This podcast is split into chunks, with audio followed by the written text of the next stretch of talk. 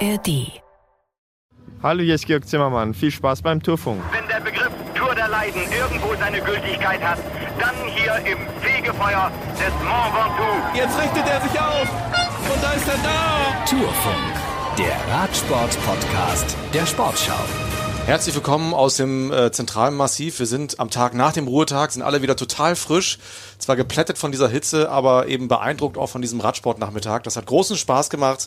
Georg Zimmermann habt ihr gehört. Äh, leider, leider, leider ist er nur Georg der Zweite. Mit zehn Jahren hat er angefangen mit dem Radsport und schon früh hat er seinen Karrieretraum formuliert. Ein Etappensieg bei der Tour de France. Die Rede ist von Georg Zimmermann aus Heinhofen bei Augsburg, der in diesem Augenblick aus einer Sechsergruppe angreift. Die anderen fünf schauen sich an. Es sind noch 1000 Meter zu fahren. War das schon der entscheidende Antritt? Das war eine ganz starke Aktion. Gerade war Georg Zimmermann noch ein bisschen Rückstand. Aber der starke Spanier Peo Bilbao kommt an sein Hinterrad heran. Diese beiden, Zimmermann und Bilbao. Der Rest scheint schon geschlagen zu sein. 850 Meter vor dem Ziel. Ben O'Connor, der die Tour de France schon mal auf Platz 4 beendete, versucht noch einmal nachzudenken fortzusetzen. Peo Bilbao will für seinen vor der Tour de France tödlich verunglückten Teamkollegen Gino Meda unbedingt einen Etappensieg und Georg Zimmermann möchte sein großes Karriereziel erreichen. Jetzt schauen sich die beiden an, das ist auch keine sonderlich gute Idee. 500 Meter vor dem Ziel, dann kommen die anderen vier nochmal heran. Georg Zimmermann schaut nochmal über die linke Schulter, schaut sich nochmal um, hat das Hinterrad von Peo Bilbao, noch 400 Meter, bloß nicht zu früh antreten und den anderen Windschatten gewähren. Wie taktiert er her? Ist der 25-jährige Augsburger aus ausgebufft genug. Er liegt in der führenden Position, 300 Meter vor dem Ziel. Wer verliert als erster die Nerven? Noch 250 Meter. Zimmermann von vorn, geht aus dem Sattel heraus, beschleunigt gleich. Dann kommt Peo Bilbao. Bilbao oder Zimmermann, einer von den beiden wird, glaube ich, gewinnen. Der Rest ist geschlagen. Bilbao wirkt stärker. Der Spanier ist vorn. Zimmermann versucht alles aus der zweiten Position heraus, aber Peo Bilbao ist der Sieger. Peo Bilbao gewinnt und Georg Zimmermann eine Radlänge dahinter. Zweiter ist natürlich ein tolles Resultat bei einer Tour de France-Etappe, sein stärkstes mit Abstand.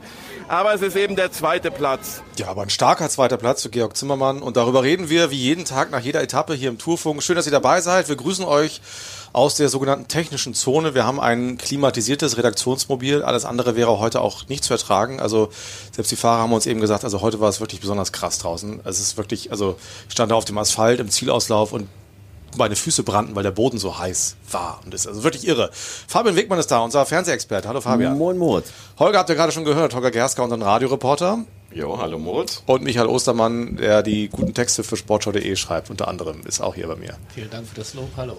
Wir reden gleich darüber und äh, hören aber erstmal den Mann des Tages aus unserer Sicht äh, selbst. Georg Zimmermann ist, ähm, nachdem er im Ziel war, wirklich schnurstracks gerade in den Bus ähm, zum Bus gefahren und gleich in den Bus reingegangen, ist an uns vorbeigerauscht. Äh, herzlichen Dank nochmal, dass wir hier so einen kleinen Zwischensprint einlegen mussten bei diesen Temperaturen. Er hat dann erstmal geduscht und kam dann raus und hatte schon wieder die Schweißperlen auf der Stirn und ich habe ihn gefragt, ob er bei all der Enttäuschung auch schon so ein bisschen stolz darauf sein kann, was er heute geschafft hat. Ja, momentan fällt mir das extrem schwer, das einzuordnen. Also ich habe mich super gefühlt. Die ganzen letzten Monate habe richtig hart für die Tour de France gearbeitet. Äh, ja, man darf eigentlich bei der Tour de France keine Chancen liegen lassen, weil es super schwer ist, irgendwie in die Situation zu kommen, dass man hier was abstauben kann. Von daher ja, überwiegt jetzt eher die, ja, dass ich halt um zwei, drei Meter am größten Ziel meiner Karriere vorbeigeschrammt bin, als dass ich mich über den zweiten Platz und meine guten Beine freuen kann. Unser Experte Fabian Wegmann meint beobachtet zu haben, dass Sie eventuell verschaltet haben den letzten Metern. War das so? Mm, verschaltet nicht, aber ich habe so 300, 400 Meter vor Ziel ausprobiert, ob ich auf dem dicksten oder zweitdicksten Gang sprinten möchte äh, weil während des Sprints ist nicht so einfach, den Gang zu wechseln. Und dann habe ich mich selbstbewusst für den dicksten Gang entschieden und habe den dann halt nicht so wirklich gut rumgebracht. Als ich andrehte, macht Bilbao gleich eine kleine Lücke auf und so langsam komme ich zurück, aber halt nicht schnell genug.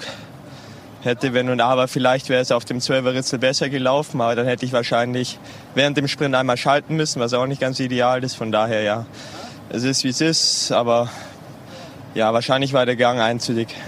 Welche Gedanken hatten Sie so auf den letzten Kilometern? Dass ich gewinnen will. Mit welchem Plan? Ähm, ja, der Plan war nicht zu viel zu arbeiten und trotzdem irgendwie zu schauen, dass das Rennen schnell bleibt und dass Alaphilippe nicht zurückkommt, weil der ist ein Fuchs und wenn mit dem möchte, gegen den möchte ich kein Finale fahren. Bilbao hatte ich mir schon gedacht, dass es richtig schwer zu schlagen wird, weil ich schon mal bei der Deutschlandtour einen flachen Sprint gegen ihn verloren habe. Als ich dann meine Attacke unter dem letzten Kilometer gefahren bin und mich dann nach der Rechtskurve bei 600 Meter umgeschaut habe und er in meinem Rad war, war ich nicht so glücklich und habe eigentlich ja, mir schon gedacht, dass das schwer werden könnte. Und das war es dann am Ende auch. Ja, also jetzt bin ich Zweiter, ist an sich ein großer Erfolg für mich, aber ja, jetzt gerade in dem Moment kann ich das nicht so ganz ideal einordnen. Ja, verstehe. In Stuttgart war das ne? Ja, genau. Für uns war es schon unfassbar heiß heute. Wie muss es für Sie auf dem Rad gewesen sein? Also? Ich komme eigentlich ganz gut mit der Hitze zurecht. Also ich fahre lieber im Sommer als im Winter. Ich hasse den Winter, ich hasse die Kälte. Ähm, ja, für mich könnte das ganze Jahr Sommer sein. Soll man mal sagen, er hat äh, gerade eine Riesenenttäuschung erlebt und dann gibt er so ein Interview so eloquent, so ausgeglichen, so zugewandt äh, findet genau die richtigen Worte. Das ist schon, muss man sagen, sehr, sehr beeindruckend. Äh, Michael kam eben, darf ich das sagen, Michael hier rein und sagte, Mensch, war vielleicht ein bisschen zu selbstbewusst vor diesem Sprint. Ja, hat er ja selber gesagt gerade, ne? also, Gang, dass ja. er den dicken Gang äh, gewählt hat, war vielleicht ein Ticken zu selbstbewusst, aber spricht ja eigentlich auch für ihn, muss man ja sagen. Er hat, glaube ich, durch diesen äh, Etappensieg bei der Dauphiné-Rundfahrt nochmal einen richtigen Boost gekriegt. Das Selbstvertrauen ist einfach da. Und er hatte in Bilbao am Grand Depart, haben wir vorher mit ihm gesprochen, hat er gesagt, die zehnte und die zwölfte sind die Etappen, die er sich rausgeguckt hat, also übermorgen. Gucken wir mal, ist vielleicht nochmal ein Tag für äh, Georg Zimmermann. Jetzt hat er erstmal einen Tag, sich zu erholen von dem heutigen. Aber wie er das heute gemacht hat, man darf ja nicht vergessen, das war ja richtig Radrennen, bis überhaupt diese Ausreißergruppe stand. Also das hat sehr, sehr lange gedauert. Plötzlich war das gelbe Trikot und das weiße Trikot, also Tadej Pogacar und äh, Jonas Wingegaard, die waren plötzlich da mit vorne, hinten vielen äh, Gesamtklassementsfahrer wie ähm, David Gaudu und so zurück. Also da war richtig Radrennen, da war richtig Zug auf der Kette, wie man glaube ich sagt. Ne? Und, äh, ähm, und dann an so einem Tag in der Ausreißergruppe des Tages zu sein, ist alleine schon eine große Leistung. Und dann äh, hier so ähm, im Finale zu agieren, vielleicht mit dem grö größeren Gang, vielleicht war das tatsächlich dann das Problem, aber äh, ja, das ist aller Ehren wert, was er da heute geleistet hat. Was Georg Zimmermann für Gedanken hatte auf den letzten Kilometern, hat er eben gesagt. Welche hattest du, Fabian?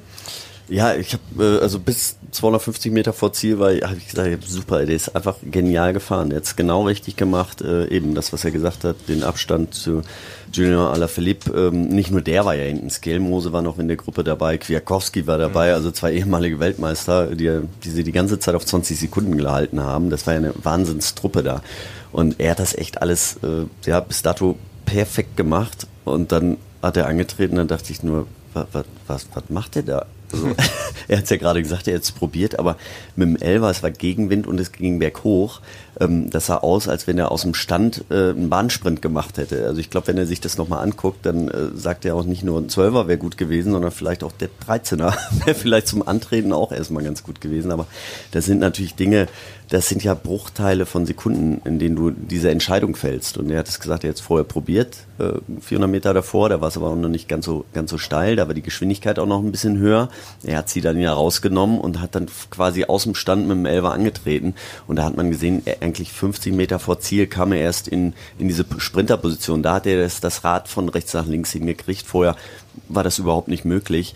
Ähm, nichtsdestotrotz, Bilbao ist ein super Sprinter. Eben, der hat die Etappe nach Stuttgart gewonnen, äh, 2021. Da war Georg Zimmermann Zweiter, äh, Dritter war er damals. Ähm, also da wusste er, dass das ein schneller Mann ist und das ist ein Weltklassefahrer. Ich meine, der ist im Gesamten jetzt auf Platz 5 vorgefahren, das muss man ja auch nochmal dazu sagen. Ähm, ich fand's echt, ja, ich, ich, ich, ich habe die Hände über den Kopf geschlagen. Ich fand's, fand's so, so ähm, es wäre so ein Happy End gewesen. Ähm, und äh, als ich dann gehört habe, dass er erstmal kein Interview gibt, das habe ich dann, äh, habe ich mir schon gedacht, weil das war bei der Deutschlandtour auch schon mal so, als Nils Pollitt die Etappe gewonnen hatte. Der war ja am Hinterrad ähm, an der letzten Bergwertung und konnte auf 10 Meter nicht ranfahren und ist dann ins Feld zurückgefahren. Und da war er auch erstmal für 15 Minuten weg oder 20 Minuten. Das musste er mit sich selbst erstmal ausmachen. Und so war es da auch. Und äh, kann ich völlig nachvollziehen. Ist natürlich die Weltbesten erstmal abgehängt, ist so nah vom Ziel und, und dann ähm, klappt's halt nicht.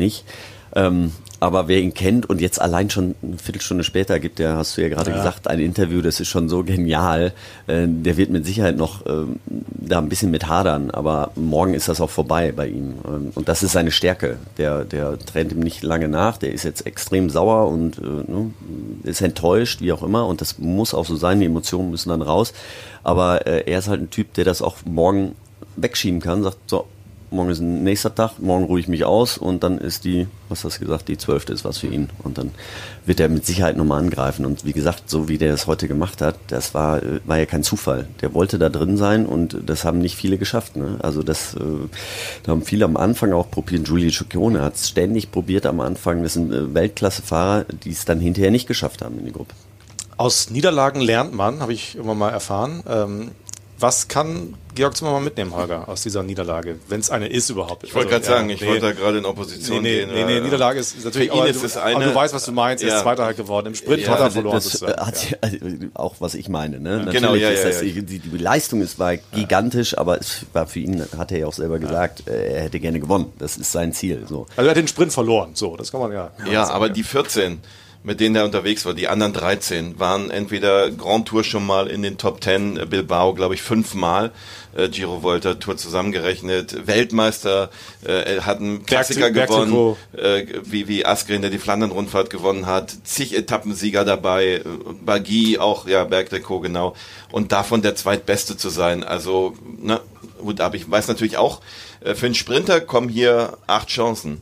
Äh, für einen Kletterer, für den kommen hier gar keine Chancen, weil gibt's nur zwei, die wahrscheinlich die Etappen gewinnen. Aber Michael Woods hat ja auch seine Gelegenheit genutzt. Äh, für die Zeitfahrer gibt's eine Chance. Und ähm, bei so Ausreißern, dann sind 100 Kandidaten auf der Liste. 100. Und da weiß man natürlich auch, die Chance nochmal wiederkommt. Und zumal man jetzt irgendwie markiert ist, ne, dann weiß man, der Zimmermann ist gut. Der bleibt bis zuletzt dran. Nehmen wir den mit oder hm, setzen wir nochmal hinterher. Das Einzige, was passieren wird, die Mannschaft wird natürlich sagen, pass mal auf, okay, der hat gelernt. Das ist unser Mann für die Fluchtgruppen Etappe 12. Auch Etappe 20 könnte in die Richtung laufen durch die Vogesen. Ein bisschen schade, dass es eben nicht die Etappe gibt, wo es am Ende nochmal einen Kilometer hochgeht. Ne? Dann, dann so wie er bei der Dauphiné gewonnen hat. Das ist so ein bisschen schade. Aber der ist 25, der lernt, der hat in den letzten Jahren immer so, äh, war auch nicht glücklich mit dem Ausgang der beiden Fluchtetappen, die er vorher hatte bei der Tour. Noch unglücklicher bei der WM, als er Kapitän war der deutschen Mannschaft und gestürzt war, ganz, ganz blöd gestürzt war und das auch taktisch nicht gut lief. Da war er auch wirklich enttäuscht. Aber all das macht man einmal durch und äh, ich, also könnte man alles drauf setzen. Wenn es nicht dieses Jahr klappt, die Mannschaft wird weiter auf ihn setzen, das, das wird schon. Ja, aber worauf Moritz ja hinaus wollte, ist natürlich, dass solche Erfahrungen einen auch reifen lassen. Ne? Ja. Ich glaube, das war das Ziel äh, deiner, deiner Ja, Frage genau. an Holger. Äh, und äh, er macht Erfahrungen, seine sportliche Leitung äh, sagt, ähm, im letzten Jahr, da war er auch schon mal in der Fluchtgruppe, da ist er, glaube ich, Sechster geworden. Ähm, äh, da war er eigentlich der Stärkste und hat es taktisch nicht gut gemacht. Heute war es der Gang. Also er sammelt ja Erfahrung und du, wir haben es gesagt, ne, wie, die, wie die Gruppe besetzt war. Äh, und ähm, er selber sagt, da wart ihr, glaube ich, dann schon äh, wieder unterwegs, da kamen noch ein paar andere Leute dazu und haben auch noch mal ein paar Fragen gestellt an ihn. Und er selber sagt, mein großes Ziel ist, in meiner Karriere einmal eine Tour-Etappe zu gewinnen. Wenn das dieses Jahr nicht klappt, nicht schlimm. Wenn es in zehn Jahren klappt, bin ich auch zufrieden. Also es will, soll ihm einmal gelingen und ich glaube, mit jeder Erfahrung, die er macht, kommt er dem vielleicht auch ein Stückchen näher. Ja, ist auf jeden Fall ein guter Typ, der auf vielen Ebenen Freude bereitet, also im persönlichen Gespräch, aber eben auch auf dem Rad. Es macht viel Spaß, ihm zuzugucken.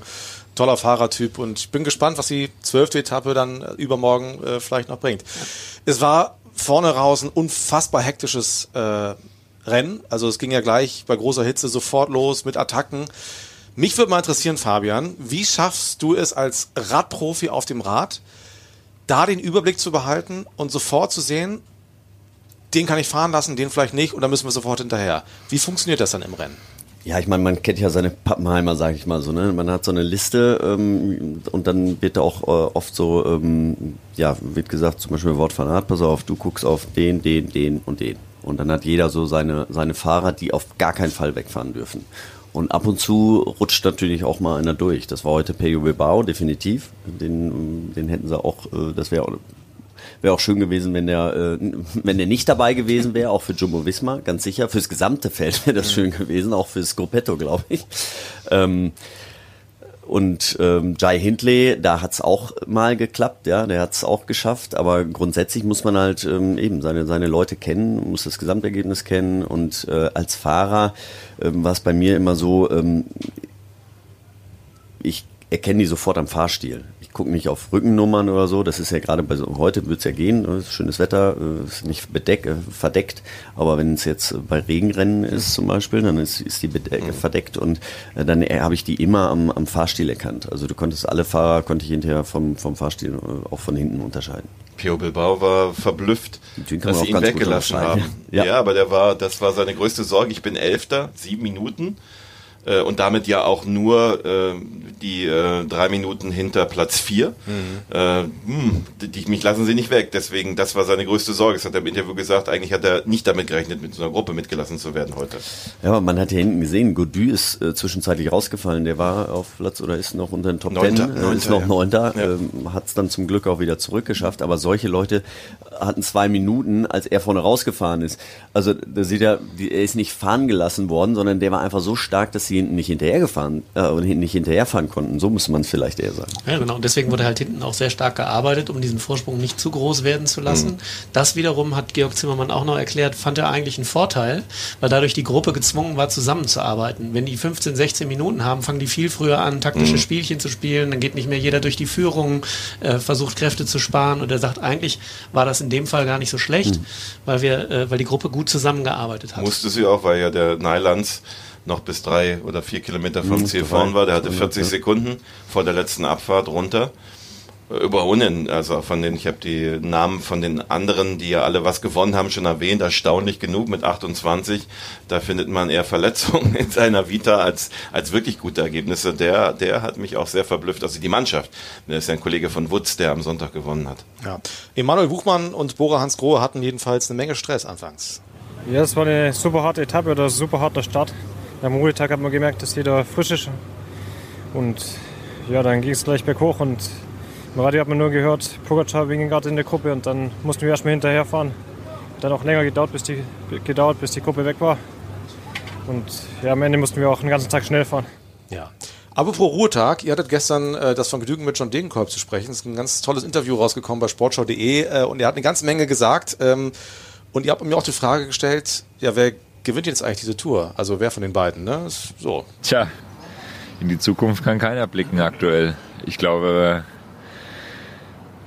nach dem ersten großen Schlagabtausch, da war es ja so, dass äh, viele gedacht haben, ja, es ist eigentlich schon, eigentlich schon gegessen und dass es natürlich so schnell dann wieder komplett äh, eigentlich umgedreht wird, ist schon echt für den Radsport eigentlich fantastisch. Also ich meine, äh, dieses, äh, dieses Hin und Her, auf und ab, das hält die Spannung halt einfach äh, aufrecht. Ne? John Degenkolb hat eine Menge kluge Sachen gesagt in diesem Interview, aber die Frage konnte er nicht beantworten.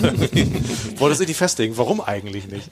Ja, findet ihr auf jeden Fall auf sportschau.de, sowie ganz viele Videos, auch die letzten Kilometer. Ihr könnt auch die ganze Übertragung aus dem ersten nochmal angucken. Morgen geht es übrigens weiter, schon um 14.10 Uhr und Uli Fritz sagt uns mal, wie es morgen weitergeht. Ein letztes Mal die Auvergne. In Clermont-Ferrand geht es los, eine Stadt voller Kultur. Die Basilika Dame du Port etwa zählt zum UNESCO-Weltkulturerbe. Die ganz aus schwarzem Lavagestein errichtete Kathedrale Notre-Dame de l'Ascension überragt das Stadtbild.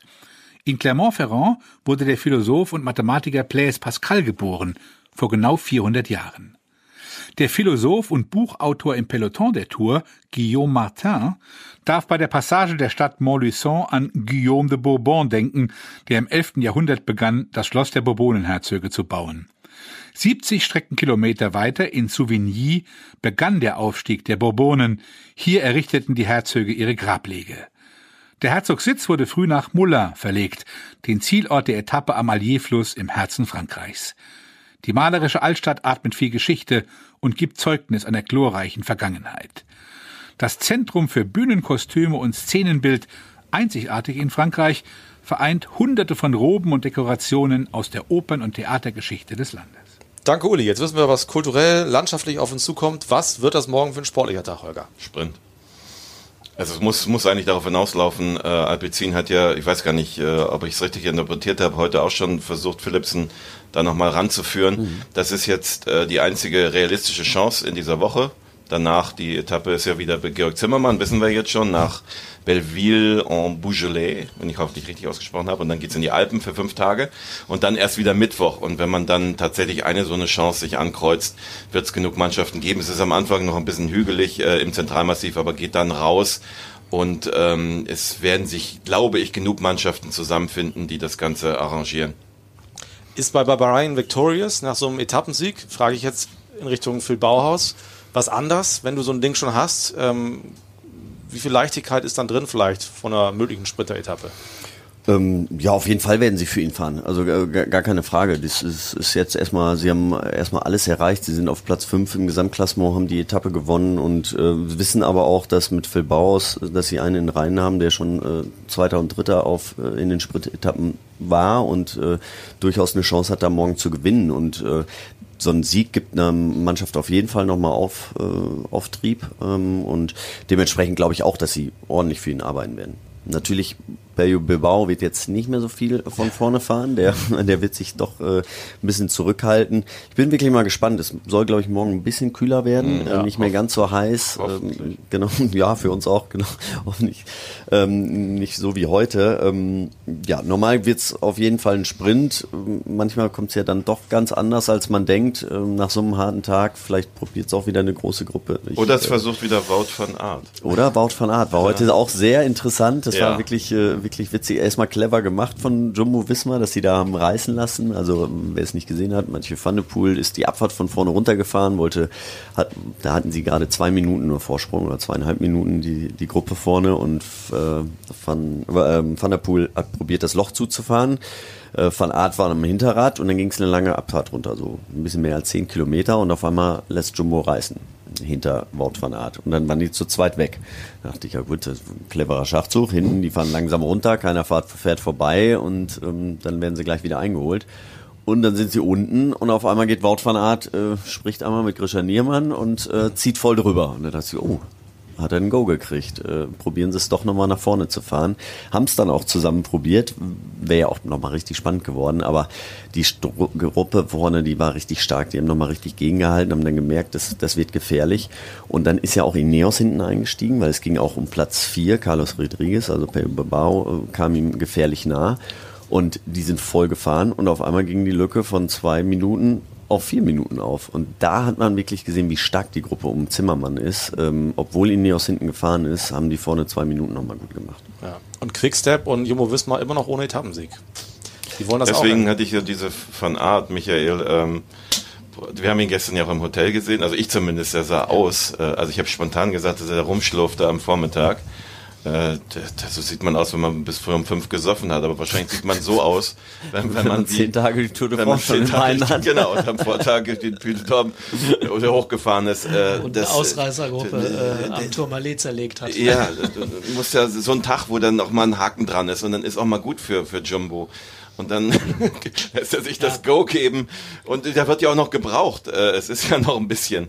Das ist schon verrückt. Deswegen, wer weiß, was morgen mit ihm passiert. Also ich werde nicht so richtig schlau aus Jumbo Wismar dieses Jahr, muss ich sagen. Also bisher, ähm, so die, sie dominieren irgendwie, aber sie sind anders äh, äh, dominant als im vergangenen Jahr. Äh, und das heute habe ich ehrlich gesagt auch alles nicht so richtig verstanden, aber vielleicht kann Fabian mir das erklären. Nee, sie, sie fahren im Grunde genommen so wie letztes Jahr, nur die anderen Teams sind stärker, glaube ich. Also die haben auch so ein bisschen ausgelernt. Also gerade UAE ist wesentlich stärker. Klar, die waren letztes Jahr auch durch, durch Corona ziemlich geschwächt. Aber Ähm, warum lassen sie nicht heute mal gut sein? Lass die doch machen. Das Nein, Wout van Gefahr ist, ist das sehr wichtig, so ein Sieg. Ich glaube, das war das auch heute, dass er es probiert hat. Das, ähm, es gibt ja äh, eine Doku auf einem Bezahlsender und da hat er das mehrfach auch gesagt. Das ist, äh, ist ihm sehr, sehr wichtig. Also Gewinnen ist ihm auch wichtig. Er, er opfert sich für seinen Kapitän äh, bis zum geht nicht mehr, aber Siege sind ihm wichtig. Und äh, ich glaube, das weiß auch ein Grisha Niermann, die wissen, dass sie ihm das auch ermöglichen müssen, damit er weiter hungrig bleibt und, und weiter auch sich so aufopfert. Das ist, glaube ich. Ja, aber ob das der richtige Tag war heute in der Konstellation, Hm. gut, okay. Wer Das sich werden leisten Sie, kann, ja, ja, morgen wieder. genau. Ja, in diesem Sinne. Schön, dass wir zusammengekommen sind. Wenn die Milchglas-Schiebetür gleich aufgeht, kriegen wir alle wieder einen Hammer an den Kopf. Kommt der heiße Wind. Wir haben ungefähr jetzt, so ich würde sagen, 28 Grad hier drin. Da draußen sind es zwischen diesen ganzen Übertragungswagen ungefähr 48. Morgen soll es, wie gesagt, kühler werden. Das war der Tourfunk dieses Mal. Wir sprechen nach jeder Etappe über das, was passiert ist und manchmal auch ein bisschen mehr, so wie heute. Das macht großen Spaß. Und äh, hoffentlich seid ihr morgen auch wieder dabei. Michael, wollt noch was sagen? Ja, ich würde äh, dich bitten, die E-Mail-Adresse Ja, äh, zu erwähnen, genau. weil wir immer äh, gebeten worden sind, jetzt äh, über die Social-Media-Kanäle doch mal Genau. den Rückkanal anzugeben. Schreibt uns gerne an tourfunk.sportschau.de. Die Mails landen direkt hier bei uns in Frankreich. tourfunk.sportschau.de. Also, bis morgen. Tschüss. Bis morgen. Tschüss. Ciao, ciao. Wenn der Begriff Tour der Leiden irgendwo seine Gültigkeit hat, dann hier im Fegefeuer des Mont Ventoux. Jetzt richtet er sich auf. Und da ist er da. Tourfunk, der Radsport-Podcast der Sportschau.